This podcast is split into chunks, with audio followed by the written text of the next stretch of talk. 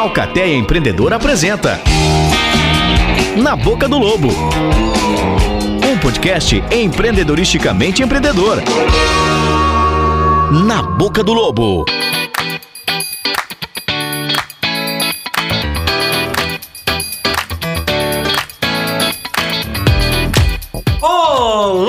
Para você que chegou até aqui neste humilde e empreendedorístico podcast. Muito prazer. Nós somos a Alcateia Empreendedora e este é o Na Boca do Lobo. Sim, muito prazer. Eu sou o Guido. Do meu lado, Rafaela Ventes. Olá! Seja muito bem-vinda. Obrigada. E do meu lado, Giana Silva. Olá! Do meu lado, Fernanda. E aí, pessoal? E aqui do meu lado tem o Eduardo. E aí, galera, aqui com a gente também o Everton. E aí, tudo bom? Como é que vai? E aqui do meu lado não tem. Ah, não, tem o Henrique aqui. E aí, Henrique, beleza? E aí, galera, beleza? E aqui do meu lado, Guido, maravilhoso. Isso, e aqui do meu outro lado, Chico Xavier. Não.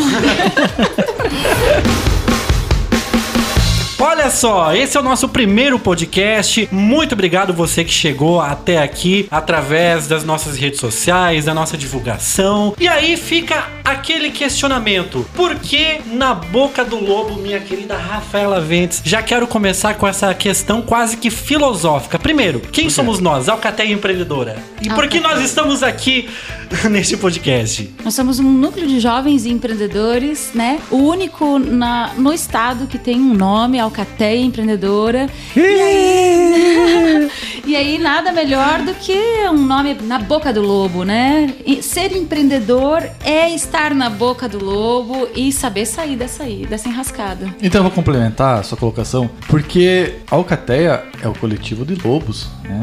Um grupo de lobos é uma forma uma alcateia. Tem gente que chama de matilha, mas eu prefiro dizer que matilha é de cachorro. De lobo é alcateia. Então, na boca do lobo. E esse podcast é para você que quer empreender ou já está empreendendo e quer saber um pouquinho mais do que rola nos bastidores do empreendimento. É, pra você que quer entrar nesse mundo mágico do empreendedorismo. Primeiro que essa palavra empreendedorismo de primeira já assusta, né? Tipo, empreendedorismo. Parece que já a pessoa tem que ser um expert nos negócios. Mas não é exatamente assim, né? Porque todo mundo tem um início, todo mundo tem um começo. E o objetivo do nosso podcast é esse, é incentivar você que tá pensando em abrir o seu próprio negócio, pra você e aí que tem uma ideia e não sabe por onde começar, através de exemplos de pessoas que a gente vai trazer aqui nesta mesa do nosso podcast, quem sabe você possa se inspirar e aí dar o pontapé inicial para o seu negócio, não é mesmo? E então, para esse primeiro podcast, a gente tá aqui com o Henrique Zanini. Ai, Zanini, Zanini, você veio! Uma referência ao Ciro Bottini, pra quem não pegou. Giovanni vai amar essa. Então, o Henrique Zanini, vindo direto de Santa Cecília, também faz parte do Núcleo Jovem e é um baita empreendedor. Tem aí a Dose Design e o app Aibu, que é muito conhecido hoje como o Melhor Rango. Muito bem-vindo, Henrique Zanini. Muito obrigado, um prazer pra mim estar aqui hoje, compartilhando um pouco da minha história e incentivando os jovens empreendedores. É isso aí, para você que está querendo empreender, Henrique tem uma história muito interessante. Eu vou começar com a pergunta: como foi o início de tudo, Henrique? Tudo começou com o Big Bang alguns bilhões de anos atrás. É claro que nós estamos aqui falando de empreendedorismo e é exatamente isso que a gente quer saber, Henrique. Como que tudo começou? Ah, eu não sei, não sei como tudo começou. Na verdade, até pouco tempo atrás não, não me achava empreendedor, não sabia o que, que era empreendedor, já tinha negócios, mas não achava que eu era um empreendedor. Eu não sabia o que era empreendedor. Até que eu recebi o convite da Gi para fazer uma palestra lá no Inova. Para quem não sabe o que é Inova, Pesquisa aí, né? E aí eu tive que, que contar minha história e eu parei pra pensar em tudo que eu já tinha feito. E aí eu fui lá buscar as origens e ver como que eu comecei e foi bem cedo. Eu tinha 9 anos de idade, na verdade, quando tudo começou. Uau! Mas então aquela foi a primeira vez que tu contou a tua história assim pro público? Foi quando você percebeu que você era foda? Foi a primeira vez. Você começou vendendo pirulito pros colegas da escola? Ou vendia limonada. Eu comecei catando latinha. Catando latinha na saída dos bailes pra vender e ganhar um dinheirinho no outro dia. Olha aí. Sério? Que legal. É, pra quem não sabe, tem um irmão gêmeo. E esse meu irmão gêmeo, nós íamos na saída dos bailes lá catar latinha. Na saída, seis da manhã, a gente esperava acabar o baile, juntava todas as latinhas, amassava e levava pra casa pra vender e fazer nosso primeiro dinheirinho. Esse foi o primeiro empreendimento. E já tinha um objetivo? Vocês já sabiam pra onde vocês queriam ir? Ou Não, era a uma gente- um instinto já de, de, de ter uma atividade? A gente vendia pra ganhar dinheiro. Nessa época eu tinha uma, eu já tinha uma banda, comecei, a gente começou bem cedo, aprendeu a tocar com 9 anos. Nove anos. Tinha uma banda gaúcha, a gente tocava baile. E aí nos bailes eu e o Victor começamos a perceber que o pessoal bebia e deixava as latinhas. Tipo, foi no baile que a gente teve essa sacada que, porra, tem bastante dinheiro ficando aí. Uma sacada ecológica, uma, uma sacada de grana mesmo, né? Porque hoje as pessoas elas têm essa noção de que o lixo é, pode ser dinheiro, é Sim. dinheiro, né? Uhum. E vocês lá, há quantos anos atrás? Nem vamos fazer contas, Nem mas... sei, foi em 99 isso. É, já uma visão empreendedora. Já viu É. uma oportunidade e teve uma iniciativa. Hum. Muito bem, né? Não é que nada, com 9 anos ele tinha duas empresas já, né? Uma recicladora uma produtora artística, né? Uma banda. Tá, e, e já que a gente tá nessa ordem cronológica, começamos nos teus nove anos, e aí pra frente, como é que foi? O que, que tu fez depois disso? Cara, depois, quando eu tinha uns 12 anos, eu fui trabalhar numa telemensagem. E telemensagem lá em Santa Cecília ainda é popular, acredite se A quiser. telemensagem aquela do, do, do telefone ou do o carro? do que vai carro, na- do carro, o carro que vai na Sério? rua, ainda é popular. Lá em Santa Hoje em dia, ainda isso é o pavor de muita gente, né? Muitas pessoas têm medo de receber um carro desse. Lá é um negócio bomba. Foi meu primeiro emprego. é, não foi o primeiro emprego oficial, fechado e tudo mais. Eu tinha 12 anos. E foi. Eu lembro que com esse emprego eu comprei minha bicicleta. Foi a primeira coisa que eu. Tá, e- mas o que, que você dinheiro. fazia? Você pegava o microfone, alô, Roberta! Não, eu seu- cobrava, era cobrança. Eles vendiam Ah, a tá. telemensagem e os caras não pagavam, né? Aí eu ia lá na casa, batia, ia com a notinha e cobrava. Então, muito bem, viu a oportunidade, teve a iniciativa, tem persistência, corre riscos calculados. É um empreendedor nato, né, minha gente? Uau! Muito bem, Henrique. E aí, depois disso, quando veio essa oportunidade de vir para Caçador, veio empreender, veio fazer o quê? Como foi essa chegada? Eu vim pra Caçador pra fazer faculdade, então eu morava lá em Santa Cecília e vinha todo dia de ônibus pra cá. Eu comecei na. Fiz faculdade de administração, de administração de empresas. Escolhi administração porque era mais barato, não tinha pretensão nenhuma de ter uma empresa. E eu sabia que era o mais fácil conseguir um emprego na época, porque você ia trabalhar no escritório. E daí no ônibus a gente teve a ideia de fazer um site pra tirar foto nas festas e vender publicidade. Na época chamava Agito Sul. Agito Sul. Agito Sul. Olha só. Essa foi a primeira empresa. Aí a gente A Grande do Sul era, era sua? era minha. Em que ano que foi isso? Isso foi em 2008, se eu não me engano. Verdade, né? Porque nessa época era bem comum. Tinha muitas empresas que tinham fotógrafos que iam nas festas pra tirar as fotos pra postar no site, né? Porque não era que nem hoje que a galera pode tirar foto e mandar pra quem quiser. Era um pouquinho mais difícil. né? Esse foi o primeiro negócio que a gente é, ganhou dinheiro, tinha sócios e tudo mais, e o primeiro negócio que eu administrei também. Mas foi legal, foi um aprendizado bem, bem bom. Ali eu aprendi a desenvolver site, que até então. É, na verdade, eu comecei a desenvolver sites em 2011, voltando lá, tinha 11 anos de idade. Foi quando eu aprendi a programar e comecei a dar aula numa escola de informática, aí meu irmão.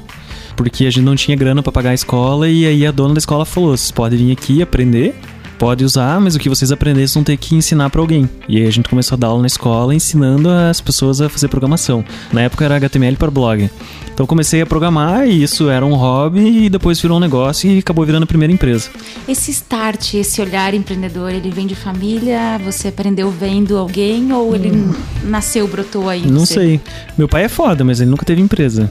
Ele sempre administrou empresas de outras pessoas, mas não sei de onde que vem. Muito legal, é bem, bem nato mesmo, né? Ô Henrique, deixa eu te perguntar uma coisa. E referente à tua formação, tá? Faculdade de administração, administrador, você diz que isso compõe bastante do teu conhecimento hoje? Você fez uso disso? Como é que é pra você hoje? Você acha que pra administrar, pra ser, para empreender, é necessário que a gente é, tenha algumas, alguns cursos, algumas preparações desse tipo? Ou você acha que não, que é uma coisa que veio mais da tua experiência de vida? Cara, a faculdade ajuda. Eu não tenho vergonha de contar isso, talvez seja foda pra faculdade, mas até a quinta fase eu não, eu não lembro. Eu ia pra faculdade pra jogar truco. E era jogar truco e beber e ficar no ônibus, era loucura e loucuragem. Saudades, inclusive. Viva Santa Cecília. É. A época do ônibus, porque eu vinha todo dia, né? Era uma hora pra vir e uma hora pra voltar. Então é, o ônibus era muito legal, era só festa, era todo dia era festa. E aí na quinta fase, eu li um livro e esse livro, tipo, caralho, o que, que eu tô fazendo, né? Tô vindo aqui pagar, não tô aprendendo nada. Se me perguntar, eu não sei nem que matéria que teve até a quinta fase. E depois eu comecei a aproveitar. E depois me arrependi, principalmente no começo. Quando é, eu lembrava de alguma coisa que eu tinha na faculdade, que era algum problema que eu tinha tido, e eu, puta, eles ensinaram isso. E eu não sabia. Mas você precisa falar pra gente que livro que é esse, né? Pra mais gente poder acordar também. Cara, foram dois livros, na verdade. Foi o Pai Rico, Pai Pobre, que o Everton já fez em um, uma explanação do livro para em Insider. Insider na Universidade, na Universidade da Cateia. né? E o outro foi Segredos da Mente Milionária. Foram os dois livros. Depois fui conhecendo outros autores e tudo mais. Isso daí mudou bastante. Mas é isso aí, galera. Os Segredos da Mente Milionária, Harv Eker. Esse é um livro barato, custa 30 pila e muda muita coisa. Muda. Sempre que eu tenho oportunidade, eu dou esse livro para as pessoas de presente, porque esse livro é muito foda. Muito foda Dá mesmo. pra mim, então. Eu não tenho também na minha biblioteca. É, vamos negociar. Legal, legal. É, o que eu ia falar é que você fez igual todo mundo faz. Cara, quem que entra na faculdade achando que, que, que vai fazer dela? A gente entra na faculdade e tá, tamo lá, vamos ver o que vai ser. Então, comigo foi assim. Com uma galera é assim também. Os dois primeiros anos você não tem noção do que você quer fazer, do que você tá fazendo lá. Só depois que começa, você começa a amadurecer, naturalmente, você começa a, a cair a ficha. Comigo também. Eu, nos dois primeiros anos, cara, eu passava me arrastando de ano. Agora, nos dois últimos anos, eu era o melhor aluno da sala, porque eu sabia o que eu, que eu queria. No começo, a gente não sabia. É, eu não, normal, não, é fazia nem ideia. Não- eu ia pra beber mesmo. E jogar truco. E é claro que esse podcast não poderia acontecer sem os nossos apoiadores, a galera que acreditou nesse projeto e tá chegando junto com a gente, minha amiga Rafaela Ventes. Quem são eles? Nós queremos agradecer então a Daniela Tombini, Digimax, Framiport, Aibu, Quorum, Seleme, Cicobi, Sincave, Subbrasil, Terfins, Transrodace e Unicesumar. Esses são os nossos apoiadores, acreditaram na nossa ideia, nesse movimento do jovem empreendedor dentro da SIC. E o nosso muito obrigada. Aê! E ó, e ó, a gente sabe que tem muita gente boa, é claro que são grandes empresários, grandes empreendedores que têm histórias fantásticas pra compartilhar com todo mundo e a gente espera que venham aqui também na nossa mesa, no nosso humilde podcast pra contar as suas experiências, não é mesmo? É isso aí, é isso aí. Nós queremos saber a sua história empreendedora.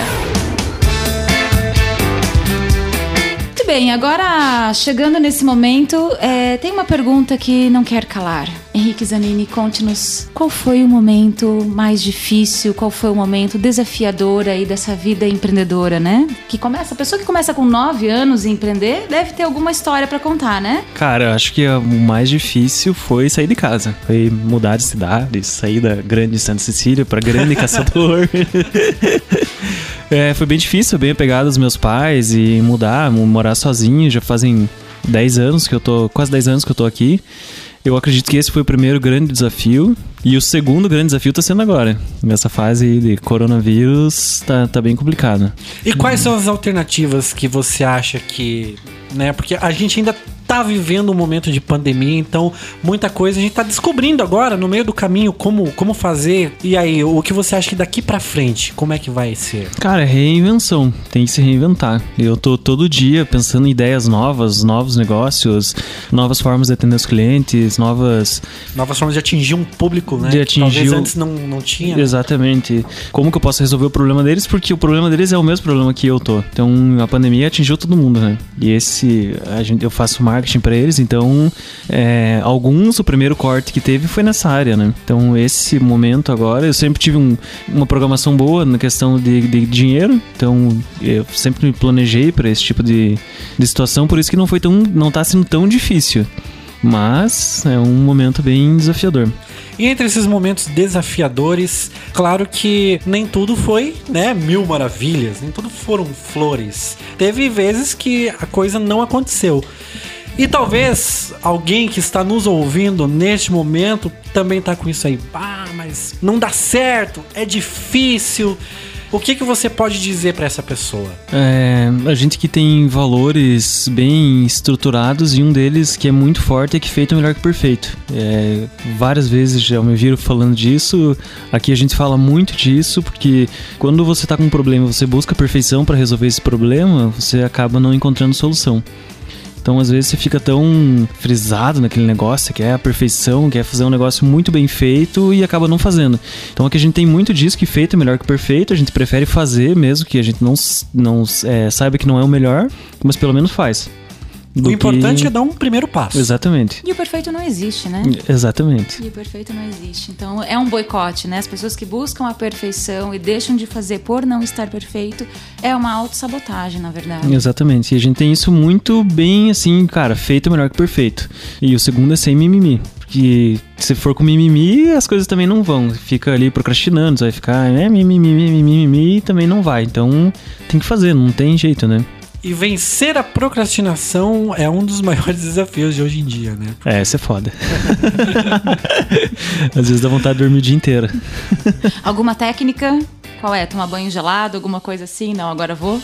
Eu tenho uma programação da semana, eu faço a programação do, geralmente no final de semana, do que eu vou fazer durante a semana inteira, e também reviso ela sempre no final do dia. Então no final do dia eu reviso o que eu vou fazer amanhã. E aí eu coloco algumas tarefas e não coloco tudo, coloco o que eu acho que é essencial e se algum cliente liga, sinto muito, faço no outro dia. Só, só tem que deixar documentado aqui que o planejamento dele e o dia dele termina 15 para as 11 da manhã, né? A pessoa que Daí- trabalha, né? Cara, eu começo às 8 e paro às 9. Uma hora só. Henrique, o homem que trabalha meia hora por dia.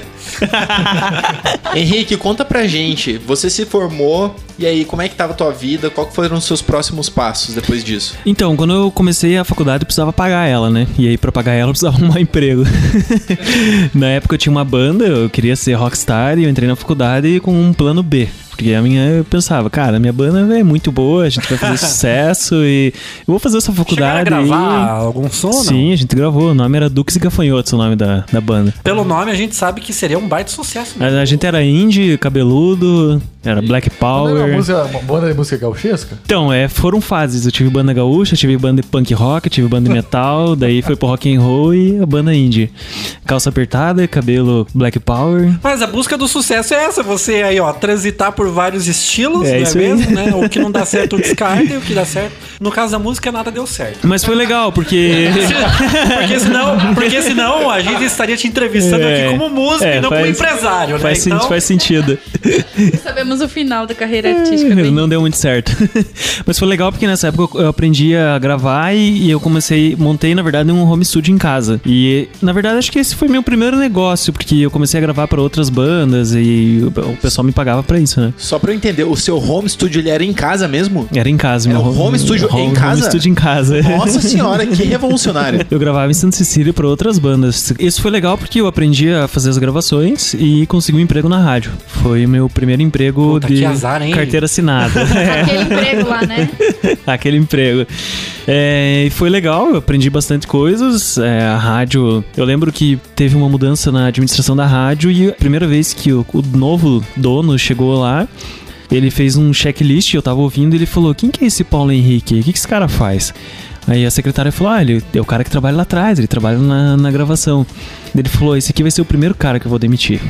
Quem que é o próximo? Aí ela, como assim? Por que você vai demitir ele dele? Eu já tenho quem faz isso aí, não preciso desse cara. Aí eu ouvi aquilo pensei, caralho, o cara vai me demitir, como é que eu vou pagar a faculdade? Tô fudido. E aí eu pensei, tipo, nossa, eu vou, vou ser o melhor cara que, se, que essa rádio já viu e esse cara vai se arrepender disso que ele falou. E aí eu comecei a me envolver em todos os processos da rádio, me envolvi no comercial, me envolvi em gravação, é, me envolvi em locução, me envolvi em apresentação, no administrativo. Na época a gente chegou a montar um, um jornal impresso dentro da rádio, eu que tocava o jornal. E eu lembro que no dia que eu pedi pra sair, ele me contou essa história. Ele falou: Olha, Henrique, ele chama Paulo Henrique. Olha, Paulo Henrique, não sei se você sabe, mas o dia que eu fui lá, eu falei que ia te demitir. E ele pediu: Por favor, continue aqui na rádio. Aí, ah, infelizmente não posso, porque meu sonho é trabalhar no banco. E eu tinha um sonho de trabalhar no banco, trabalhar no banco, trabalhar no banco. E eu consegui entrar no banco no último ano da, da faculdade. E foi uma bosta. Ali eu vi que não era o que eu queria, as coisas que as pessoas faziam no banco não eram o que eu acreditava, eu tinha que fazer coisas que eu não acreditava, vender coisas que eu não acreditava. Tinha que ir lá no idosinho, coitadinho, que tava se fudendo lá, que já não tinha mais grana, e vender seguro, oferecer um monte de coisas que o cara não queria. E aí eu acabei ficando um ano no banco.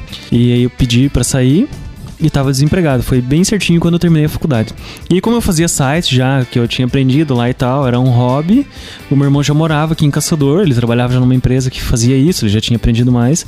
Aí eu falei pra ele, cara, vamos abrir um negócio aí em Caçador e vamos, vamos começar a fazer isso. Aí foi quando eu vim embora, terminei a faculdade e vim embora pra cá e aí oficialmente com o CNPJ foi a primeira empresa. Que foi a Agência Roar. agência Roar. Roar era o nome, aham. E rugido em inglês. Henrique, fala pra gente. E aí, como é que entrou a Alcateia na tua vida? Ah, a Alcateia entrou em 2013, a Adri é, ligou oferecendo a participação. Eu lembro a primeira vez que eu fui numa na reunião, cheguei lá, não sabia do que, que era, não sabia do que se tratava. Conheci o Giovanni, a primeira pessoa que eu vi. Mas nessa época era Roar ainda? Não, já era. Não, já era dose. Nessa época já era dose. É, a gente ficou com a Roar dois anos. Aí a gente conheceu esses outros, outras pessoas, o Johnny Cassiano, e a gente acabou juntando as empresas e virou dose. E na época já era dose, quando eu entrei no Cateia. A Adri ligou, a gente- fui lá. Eu lembro que eu cheguei na primeira reunião, não entendi o que eles estavam fazendo, não sabia pra que que era. E ela Até já. hoje eu não sei o que, que eles fazem nessas reuniões. eu ainda tenho medo que vai ter uma iniciação assim que, sei lá, vai ter um bode, alguma coisa que eu tenho aqui. Não é pirâmide. É, eu, eu lembro que a É primeira. mandala, que é redondo, né? Não é pirâmide, é marketing multinível. Duplo diamante alcateia. Vamos inventar uma outra forma geométrica pra gente tentar ir vender, emplacar aí, sei lá. Não é pirâmide, é cone. Muito ricos com esse formato. Pra quem não sabe, a Adri é uma pessoa maravilhosa, linda, que o universo trouxe pra gente aqui em formato de consultora da Oi. SIC, que cuida da gente, cuida das nossas Adri, reuniões. Adri, e fica aqui Adri. um grande abraço, uma homenagem pra Adri. Ei! Pessoa maravilhosa. Adri. E aí na primeira reunião a Adri me olhou e falou: E aí, Henrique, qual que é a tua opinião sobre isso? E eu fiquei tipo, caralho, o que será que essa mulher Será tá que a Adri falando? trabalhou na rádio também?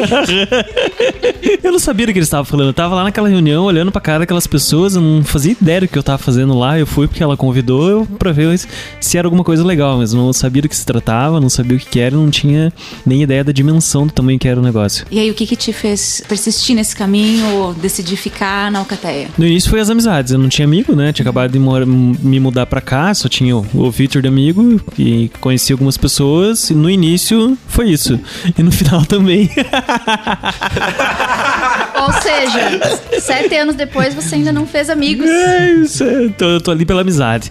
Não, mas no início foi pelos amigos, depois eu acabei é, fazendo negócios na época, né, com todos os nucleados, então pra mim foi bom, pra é, questão de empresa e tudo mais, isso foi, foi bem legal. Você vê a Alcateia uma parte importante aí dessa, dessa trajetória empreendedora? Sim, com certeza. O Cataí abriu várias, várias e várias portas, deixou a empresa mais conhecida, apresentou para outras pessoas, para grandes empresários, que eh, levou o nome da empresa para outros empresários e isso virou uma bola de neve, com certeza. Ótimo, Henrique. Agora eu quero saber de você nesse momento de empreendimentos. Hoje você tá com a Dose e com o Aibu. Sim. Em algum momento você pensou em desistir? Sim, eu vendi as duas empresas. é, final do ano passado, em novembro, decidi que não, não queria mais, estava estressado. Eu tinha quatro sócios, é, nós éramos em quatro sócios. E chegou um momento que eu vi que não valia mais a pena. Eu li um outro livro, eu sou um cara que sou guiado por livros. É o cara que ele, ele sempre lê o livro na última hora, né? Quando, tipo, Ah, eu leio o livro e tomo as decisões. já tava na quinta fase.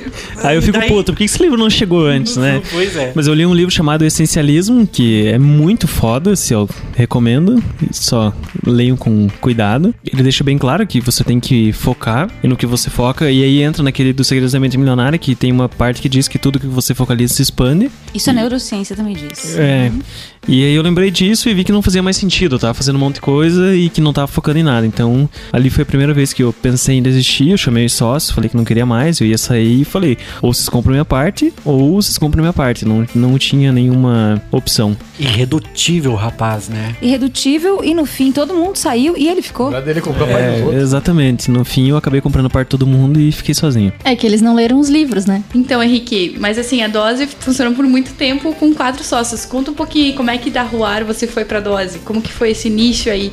com dois sócios da Ruar, dois sócios da Dose. Como é que foi essa união de vocês quatro? Porque assim, ó, só deixa eu abrir um parênteses aqui, Jana, porque você trabalhar com pessoas já é uma coisa que você tem ter uma flexibilidade bem maior, porque cada um pensa de uma forma diferente e tal.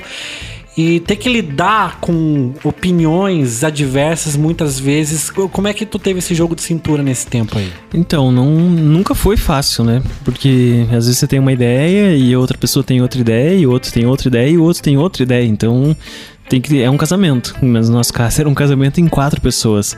Só que como um dos sócios era meu irmão, então era um pouco mais fácil lidar com ele, enfim. Mas uma parada muito engraçada, porque quando a gente juntou as duas empresas, eu e um outro sócio não queria. Não, não fazia sentido, enfim.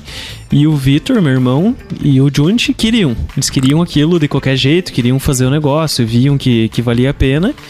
E o que aconteceu foi que o Vitor e o Junti foram os primeiros a sair. E eu e o Cassiano, que não queria fazer sociedade, acabamos ficando um pouco mais tempo aqui junto. Então, isso foi bem engraçado, porque não era o que a gente imaginava, né? Mas não, não era fácil, só que você tem que aprender a lidar, tem que aprender a conviver, tem que aprender a respeitar principalmente a opinião do outro, porque tá todo mundo no mesmo patamar, todo mundo tem as mesmas ideias. Henrique, agora contando essa tua trajetória aí, é, teve também uma mudança da dose dentro do, do serviço que ela presta, né? Hoje você tá indo para um outro olhar, é isso? Não, a dose não é só design. Sim, na verdade hoje a gente, na parte de design, só faz a parte marca, né? A gente começou com site, é, logo, outdoor, fazia milhares de coisas. Só que o, o que eu percebi foi que isso não era escalável. No sentido de que eu precisaria ter muita gente trabalhando para ganhar dinheiro de verdade mesmo. Então, aí eu mudei para outro tipo de serviço. Hoje a gente está trabalhando bastante com o lançamento de infoprodutos, porque eu consigo ter poucas pessoas e consigo fazer uma Muito dinheiro. muito dinheiro. Oxalá. E trabalhar pouco tempo. E ou trabalhar não? e trabalhar. Não, tem pouco Não. tempo não. Infelizmente isso daí não, não funciona mais. Ou trabalhar quatro horas por dia. Não tá mais rolando. Não existe. Tô fudido. É. E voltando agora para aquela pessoa que está ouvindo o Henrique neste momento e está pensando assim: nossa, tô passando por isso nesse exato momento, só que ainda tem algumas dificuldades. Que ferramentas que você usou? Dispositivos, assim, tanto para organização, porque também para empreender exige muita disciplina, né? Então, o que que para você foi fundamental, assim, que mudou a tua forma de trabalhar? Aplicativos, gerenciadores de projetos. Um papel e caneta. Papel e caneta. Bom e velho, também acho. é. Eu tentei Excel, tentei Trello, eu tentei várias ferramentas, mas pra mim o que mudou mesmo foi fazer uma organização manual, papel e caneta, escrito, que eu coloco à Post-it. vista, post-it, das coisas que eu tenho que fazer, as tarefas que eu tenho que fazer, eu programo minha semana, eu sei o que eu tenho que fazer naquele dia.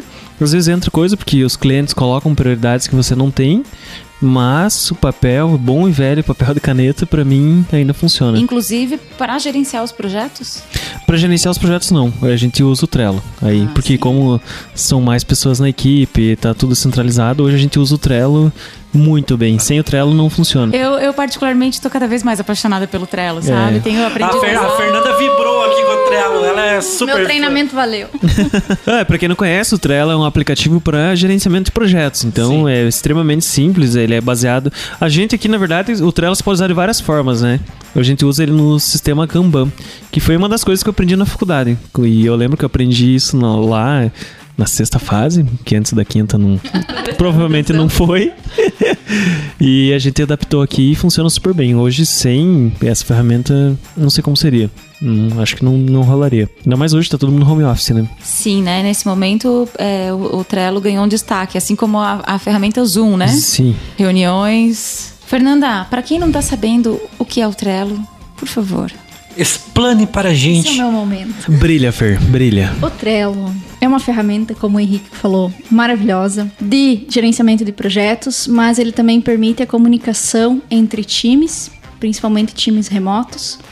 E a própria equipe da empresa Trello, eh, eles trabalham com pessoas em todos os locais do mundo. Então são pessoas que estão em fusos diferentes e eles utilizam essa ferramenta justamente por ela facilitar a comunicação. Então é ótimo para quem precisa gerenciar projetos, para quem tem equipes trabalhando agora no home office, É uma ferramenta muito bacana, interativa e gratuita. Então, dá um Google aí no Trello e começa a utilizar. Dica da Fer.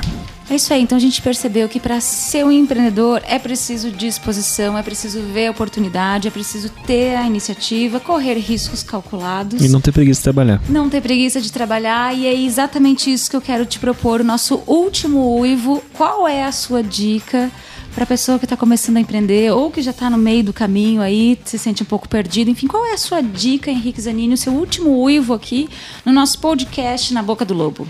É não ter preguiça de trabalhar. É pegar a mão na massa e fazer o que for possível, quando for possível, usar o que tem disponível e fazer a parada acontecer, porque feito é melhor que perfeito. Então, se tentar buscar a perfeição, tentar encontrar os melhores clientes, os melhores projetos, os melhores colaboradores, vai ficar travado e a parada não vai para frente. Henrique, é preciso demitir clientes? Com certeza. Eu contratei uma consultoria uma vez é, e ele me falou, cara, você tem que medir. Se o estresse tá mais alto que o dinheiro, não importa quanto eles te pagam. Eles podem pagar um milhão de reais. Se eles te estressam mais do que um milhão de reais, não vale a pena. E se você tiver no começo e aquele milhão de reais vai fazer muita diferença na sua vida, você acha que vale a pena engolir algum sapo? Eu engoli, no início engoli bastante. é, eu pensava muito nisso. Tipo, cara, não vale a pena atender esse cara, mas eu precisava da grana. E aí foi, porque você tem que fazer o que é preciso, né? Porque também se você chuta os clientes e você precisa da grana, você não vai sobreviver. Então, no início, é, eu focava muito na parte do dinheiro, porque eu precisava. Então, quando eu vim embora pra cá, é uma história legal, eu ganhava 750 reais por mês e pagava 650 de aluguel. Sobrava 100 reais por mês pra comer. E era o que tinha, entendeu? Então, se eu demitisse cliente, fudeu, entendeu? Não ia sobrar 100 reais pra comer ou pra pagar o aluguel. Então, realmente, no início, sim.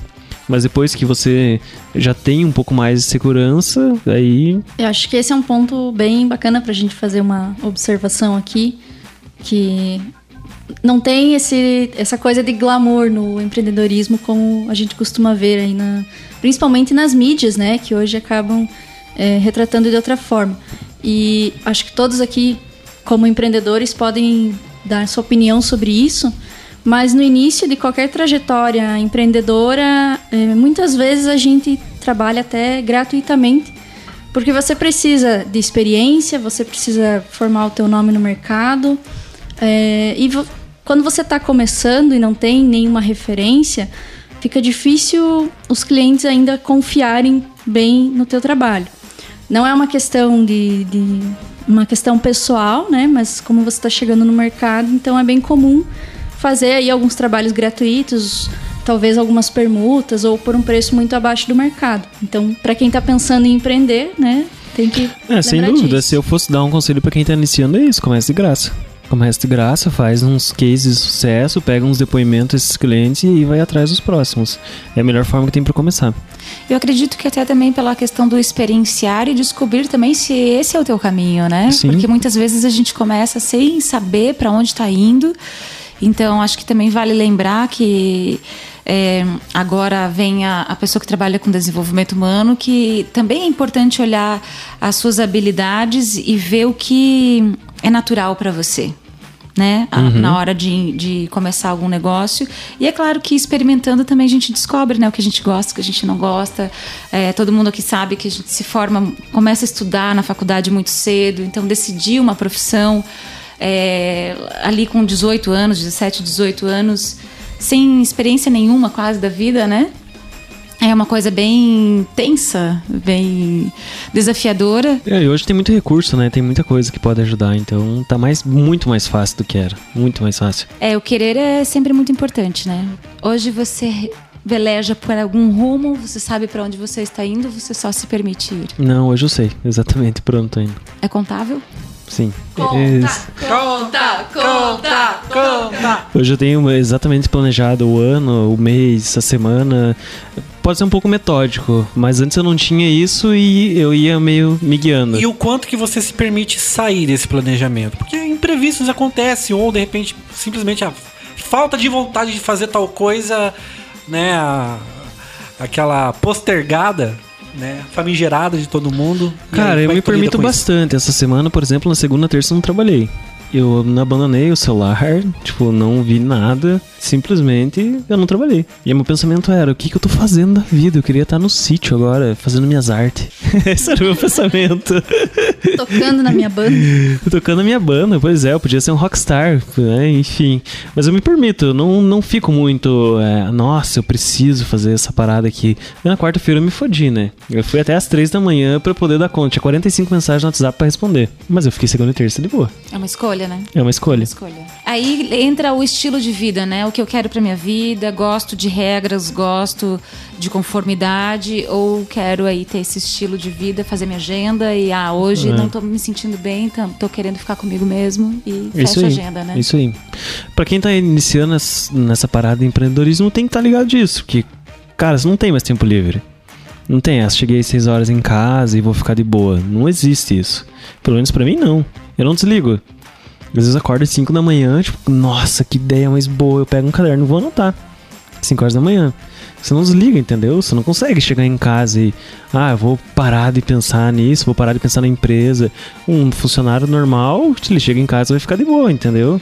E trabalhar com criação tem muito disso, né? Porque às vezes a inspiração vem nos momentos mais aleatórios possíveis, Sim. né? Eu sei por mim, às vezes que, como eu vou escrever minhas piadas, então de repente, às vezes eu tô no banho pensando em alguma coisa e do nada vem uma ideia pra piada. É, banho é foda. Eu também banho, Ba- cara, coloca um E no aba lá. banho, e- e, né, o número dois do banheiro também, porque é o momento que você para pra refletir na vida e resolver. chegamos, hein? É, você, ah, naquele momento você resolve todos os problemas do mundo, então, tipo, é nesses momentos que vem as ideias, né? Então, às vezes você para pra sentar, não, agora eu vou escrever e eu vou produzir. E não sai nada. Sim. Não sai nada. E Eu tá tudo posso bem. dizer- Tá tudo bem. Eu posso dizer que seguramente as melhores ideias que eu tive na minha vida e, e a resolução dos maiores problemas da minha vida foram durante o banho. Sim, banho é uma parada muito foda, né? Você quer descobrir alguma coisa, vai tomar banho. Liga o som do aba, vai tomar um banhinho. Mas pros os criativos aí da hora do banho, tem uma solução é, que eu vi algum tempo atrás, que é um post-it que você gruda no box do banheiro e ele, e você consegue escrever mesmo com. Ah, olha só, eu preciso disso. Eu não lembro agora o nome da, da marca, mas. Outra coisa muito boa, mas muito boa pra fazer no banho. Eu vi podcast, tá? Fica a dica aqui pra vocês. Isso é Cara, verdade. como é que você faz isso? Você já me falou que você ouve podcast no banho. tipo, Eu tenho uma caixinha de som daquela marca Paga Nós, sabe? que é excelente a prova d'água pra colocar ali no banho e ficar ouvindo. Muito bem, então a gente chega à reta final do nosso podcast na Boca do Lobo. Ah, agradecemos a você que acompanhou, ficou na audiência até agora. Prometemos que teremos mais edições. Né, nas próximas semanas. Muito obrigado a Henrique Zanini que participou hoje. Valeu mesmo pela parceria. Olha só, o cara, o cara começou com nove anos catando latinha e hoje tá aí colhendo os louros do sucesso. Olha que maravilha. Valeu, Guedo. Obrigado. Eu que agradeço. E claro que não poderíamos deixar de agradecer os nossos apoiadores do podcast. São eles, Rafaela Vendes. Daniela Tombini, Digimax, Framiport, Corum, Aibu, Seleme, Cicobi, Sincave, Sul Brasil, Terfens, Transrodace e Unicesumar. E, claro, toda a equipe da Alcateia que fez esse podcast acontecer. É, Aê, isso aí. E siga a gente também nas redes sociais, Facebook e Instagram, arroba Alcateia Empreendedora, até pra você ficar sabendo das próximas edições de podcasts que virão por aí, não é mesmo? É isso aí, galera. Nosso muito obrigado, você que nos ouviu hoje. E até o nosso próximo podcast Na Boca do Lobo. Na Boca do Lobo. Uma produção do Núcleo de Jovens Empreendedores de Caçador, Santa Catarina.